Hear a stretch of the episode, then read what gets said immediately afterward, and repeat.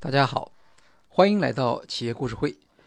今天我们跟大家介绍的企业故事是娃哈哈。我们谈一谈娃哈哈的当家人宗庆后。有人说，在过去的二十多年中，让几乎每个中国人都掏钱买过的品牌不会超过三种。那么在这三种里面，就有娃哈哈。从儿童营养液到果奶、纯净水、非常可乐、营养快线、悠悠奶茶，娃哈哈每年都会推陈出新。娃哈哈所独创的联销体的营销模式，让国际大鳄可口可乐也毫无办法。宗庆后可以说是在中国市场上过去三十年来。最具进取心的一位企业家。那么，据采访过宗庆后的记者和熟悉宗庆后的联销体的成员介绍，宗庆后本人性格相对内敛，交游不广，媒体沟通能力也不算强。四十二岁开始创业的宗庆后曾经回忆说：“我这一辈子。”是很坎坷的，可能这也使得我有一个比较好的心态。在企业经营上，宗庆后也是很出名的。他有一个突出的特点，是强调对企业的绝对控制。曾经有传言说，在娃哈哈，哪怕买一把扫帚也要经过宗的签字。宗庆后本人对此也并不讳言。他在清华大学演讲时提到。经营者要强势，也要开明。强势就是要做到令行禁止，而要做到强势，经营者必须懂行，让员工信得过，让员工怕你而不恨你。娃哈哈日均销售收入超过一亿美元，员工近两万名，如此庞大的企业，连一个副总经理都不设。宗庆后自己说：“我用不着副总经理，那只会让效率变低。”宗庆后还说，他不喜欢看市场模型之类的复杂分析。在他看来，自己的直觉和经验比任何调研和分析更加准确。他说：“我一年到头都在全国各地跑市场，所有的意见都是从实践中来的。”我知道老百姓最需要什么。他认为，做企业就像打仗，抓住了机会就能一举成功。而要迅速的抓住市场机会，必须确保决策和执行两大关键管理环节有效和迅捷，减少中间环节。当然，娃哈哈在发展的过程中也有。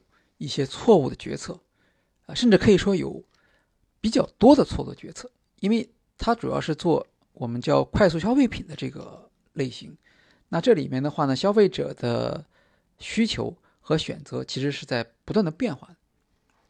比如说，娃哈哈曾经基于他面向儿童的这样市场上的一个经验，发展娃哈哈童装的品牌。但是这个项目呢，我们知道它的做的。情况其实不太理想，但是虽然有这些错误的决策，宗庆后的特点是能够灵活的控制风险，及时的做出改变。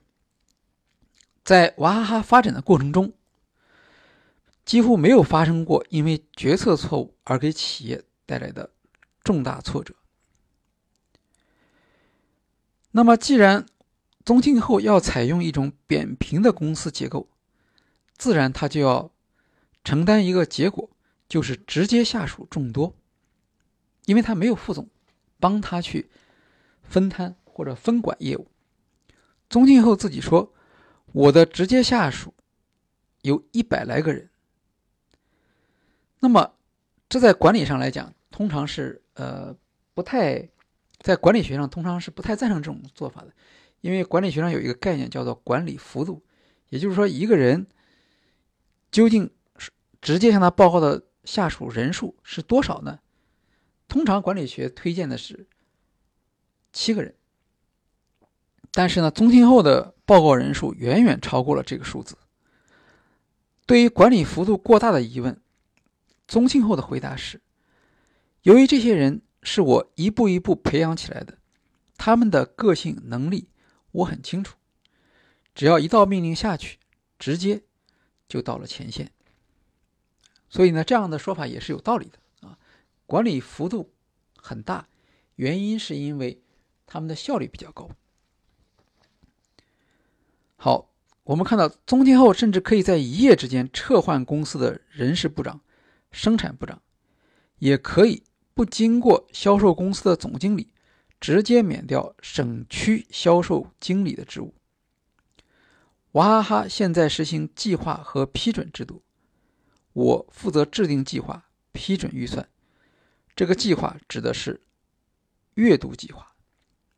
虽然娃哈哈实施了分级授权制度，但各类采购合同、广告费、交际费等等，还是牢牢地控制在宗庆后的手中。娃哈哈在营销方面的任何决策，任何产品的包装、价格、广告等，都是宗庆后来决定。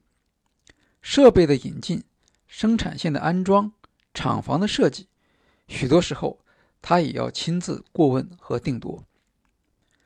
娃哈哈现在已经有三百多种产品，他对产品的包装参数了如指掌，模具研发时都会在场参加讨论。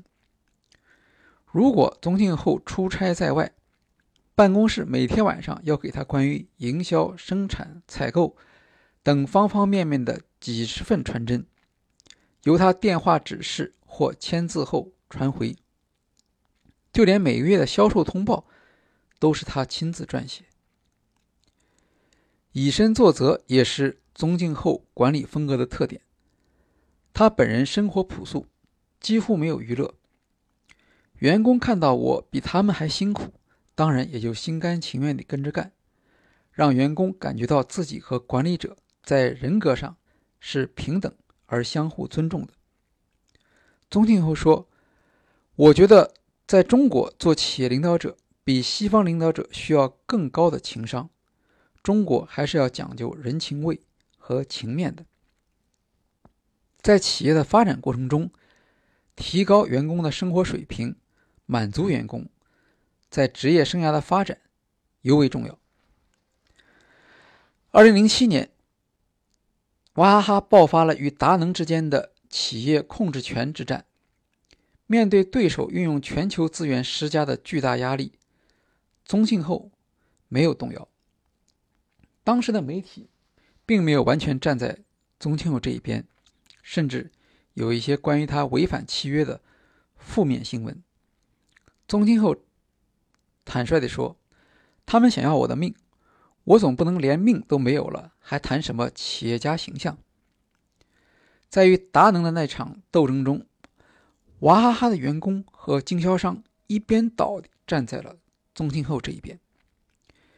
一位熟识宗庆后的记者感叹说：“他的个性能够激起人毫不掺假的忠诚。”在企业内部，娃哈哈强调家文化，把每个员工都当做自己的家庭成员一样看待。员工可以享受过节费、旅游假和报销额度。然而，家文化也给宗庆后带来了苦恼，因为员工变得越来越依赖他的决策。过去我们是亲情文化，一般也不会撤职。娃哈哈说，现在。娃哈哈实行竞争上岗和末位淘汰，打破亲情文化。出生于一九四五年的宗庆后，已经临近退休和交班的年龄。他也承认，在娃哈哈如果没有我，以后的发展的确会出现问题。总结一下，宗庆后的领导风格是大家所熟悉的典型的中国企业家。特别是老一辈企业家，很多都是像他这样事必躬亲的。他也是一位富于魅力的领导者，他的个人魅力来自基于市场洞察的大胆决策。当然，他的领导风格也使得企业变得过于依赖个人。那么，当一家企业越是依赖创始人的时候，实际上他也就越难以引进新的领导者。呃，这是一个不太好的循环，导致企业经营风险集中，也变成了宗庆后。和娃哈哈在未来所面临的一个巨大的挑战。